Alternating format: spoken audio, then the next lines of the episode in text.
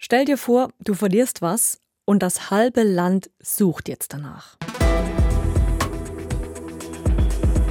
In Westaustralien ist eine Mini-Kapsel, die kleiner ist als eine 5-Rappen-Münze, verloren gegangen. Seither ist natürlich halb Westaustralien am Suchen nach der buchstäblichen Nadel im Heuhaufen. Und der Grund, warum man wie verrückt nach dem Ding sucht, ist, es ist radioaktiv, sehr gefährlich und ist vermutlich von dem Lastwagen gefallen. Wie es sein kann, dass hier eine Kapsel einfach verloren geht, dass sich ein Behälter von selbst in der Fahrt öffnet, das ist also kein Szenario, das auch nur irgendwo denkbar sein sollte. Der Experte ist hörbar erstaunt, wie so viele vermutlich. Und da kommen einem ja direkt auch unzählige Fragen in den Sinn. Was ist das genau für eine Kapsel? Warum ist die so gefährlich? Und wie konnte das alles passieren? Ach ja, und wie radioaktiv wir selber, also ihr und ich sind, auch das sagen wir euch noch. Hallo zu News Plus an diesem Montag. Ich bin Susanne Stöckel.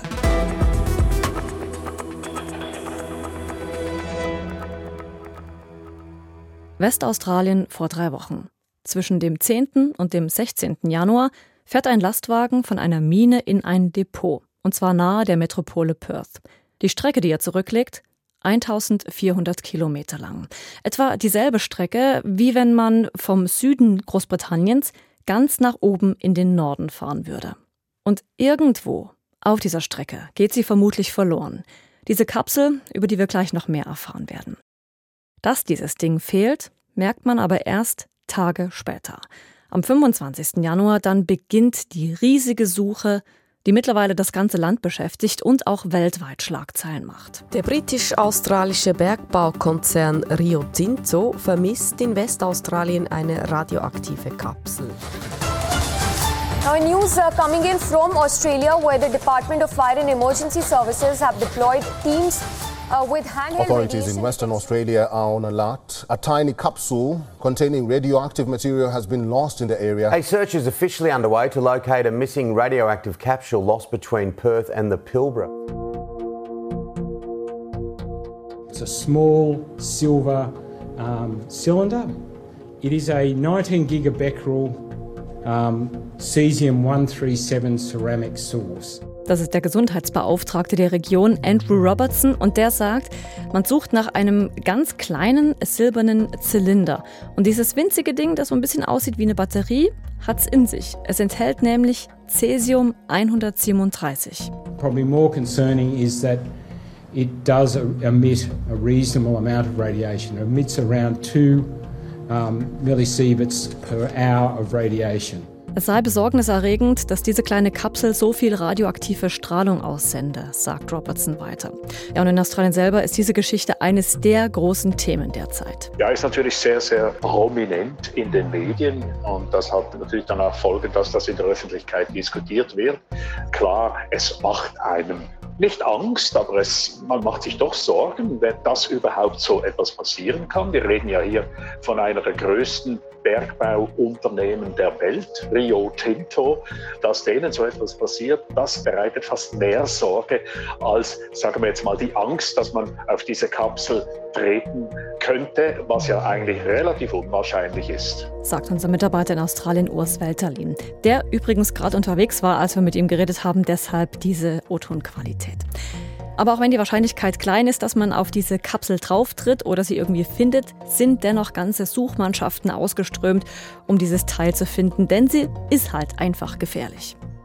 Ja, also so ziemlich jede Behörde äh, in Westaustralien, aber auch Bundesbehörden sind inzwischen dran, äh, die Strecke abzufahren und nach dieser Kapsel zu suchen. Man kann sich vorstellen, wie schwierig das ist. Wie gesagt, 1400 Kilometer durchs Outback, äh, Straße. Irgendwo liegt das Ding und das Ding ist nur 6 auf 8 Millimeter groß. Also wenn man, wenn man eben sagt, eine Nadel im Heuhaufen, ist das tatsächlich wirklich untertrieben. Aber wie gefährlich ist diese Kapsel? Georg Steinhauser von der Technischen Universität Wien weiß das. Er ist dort Professor für angewandte Radiochemie. Das ist schon eine sehr radioaktive Kapsel. Also das ist eine Strahlenmenge und eine Menge an Radioaktivität, die da abgeht, die durchaus gesundheitsschädlich sein kann, insbesondere wenn man sich dieser Kapsel zu sehr nähert. Also die Distanz ist ein ganz wesentlicher Punkt. Was passiert denn, wenn man die zum Beispiel findet, weiß nicht, dass es sich um diese radioaktive äh, Kapsel handelt und wenn man die in die Hand nimmt? Naja, da gibt es unterschiedliche Szenarien. Äh, wenn man die in die Hand nimmt, ist das einmal grundsätzlich schlecht, weil das verringert den Abstand. Also die, die Distanz ist sehr gering. Das heißt, die Exposition der, der Hautoberfläche und der Organe ist, ist stärker. Das ist eine Kapsel, die C137 enthält.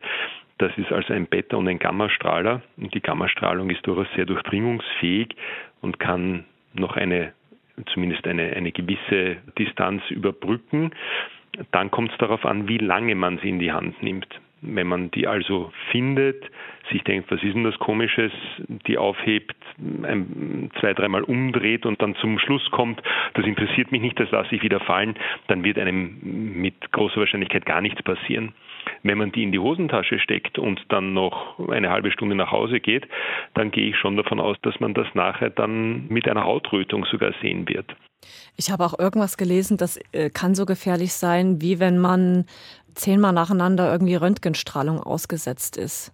Der bessere Vergleich, fände ich, ist, dass man sich, wenn man einen Meter entfernt ist, eine Stunde lang daneben aufhält, die Jahresdosis abbekommt, die man durch natürliche Strahlung unvermeidbar abbekommt. Also damit kann man es auch ganz gut einordnen. Hätte ich Angst davor, mir eine zusätzliche Jahresdosis zu holen? Nein, nicht unbedingt. Ist es notwendig? Natürlich auch nicht.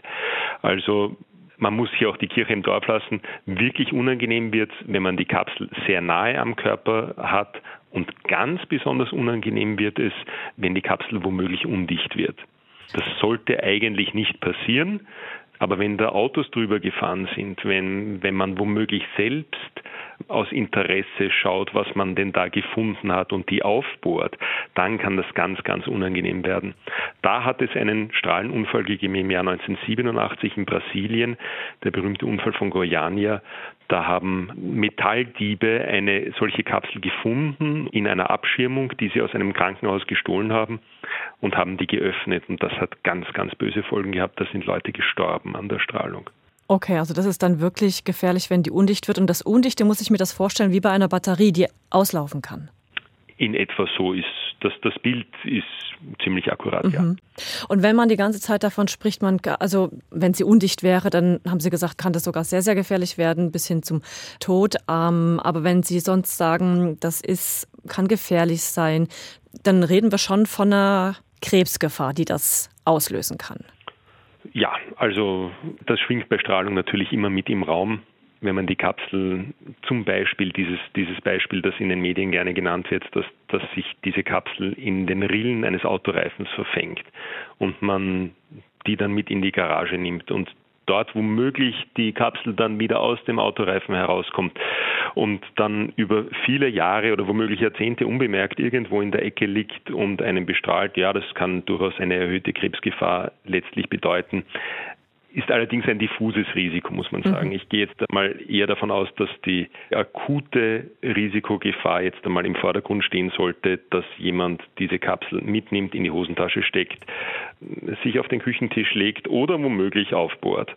Dann haben wir ein ganz, ganz anderes Bedrohungsszenario, weil dann ist es mit dem Auffinden der Kapsel nicht bereinigt. Das wäre ja das ideale Szenario jetzt in so einer Situation.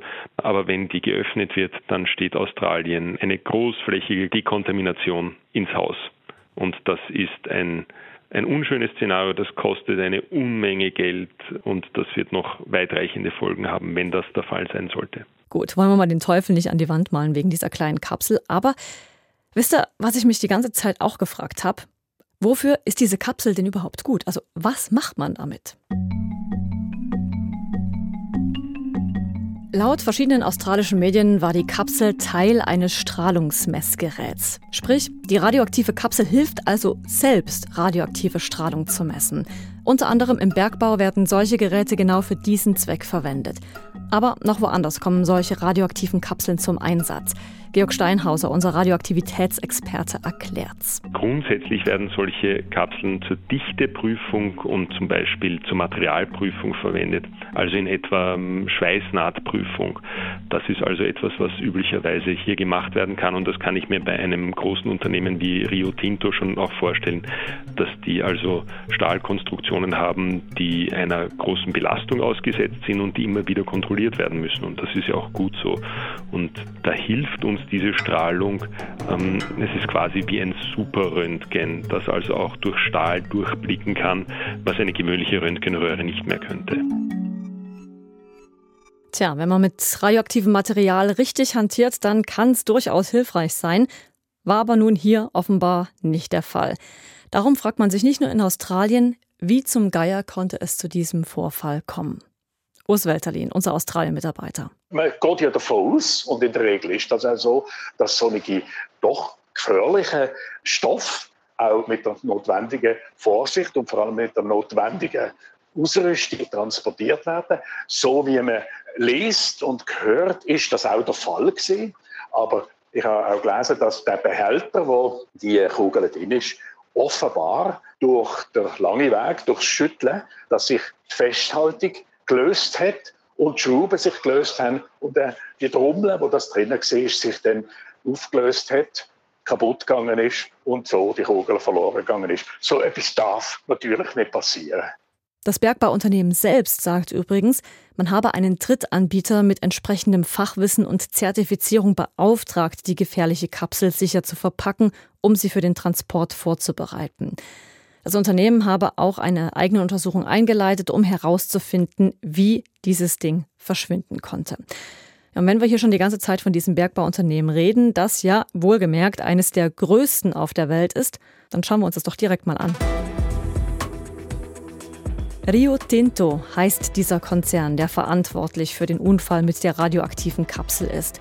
Das Kerngeschäft des australisch-britischen Unternehmens sind der Abbau und die Produktion von Industriemetallen wie zum Beispiel Eisenerz, Aluminium oder Kupfer. Ja, und der Bergbauriese ist auch kein unbeschriebenes Blatt. Um Eisenerz abbauen zu können, hat Rio Tinto vor drei Jahren Kulturstätten der australischen Ureinwohner Aborigines im Nordwesten des Landes zerstört. Und es waren nicht irgendwelche Kulturstätten, also schon allein das wäre ja schlimm genug gewesen. Es wurden zwei heilige Stätten gesprengt, die 46.000 Jahre alt sein sollen.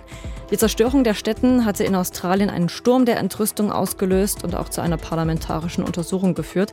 Als Konsequenz darauf mussten dann der Chef des Konzerns und auch zwei hochrangige Manager ihre Sessel räumen.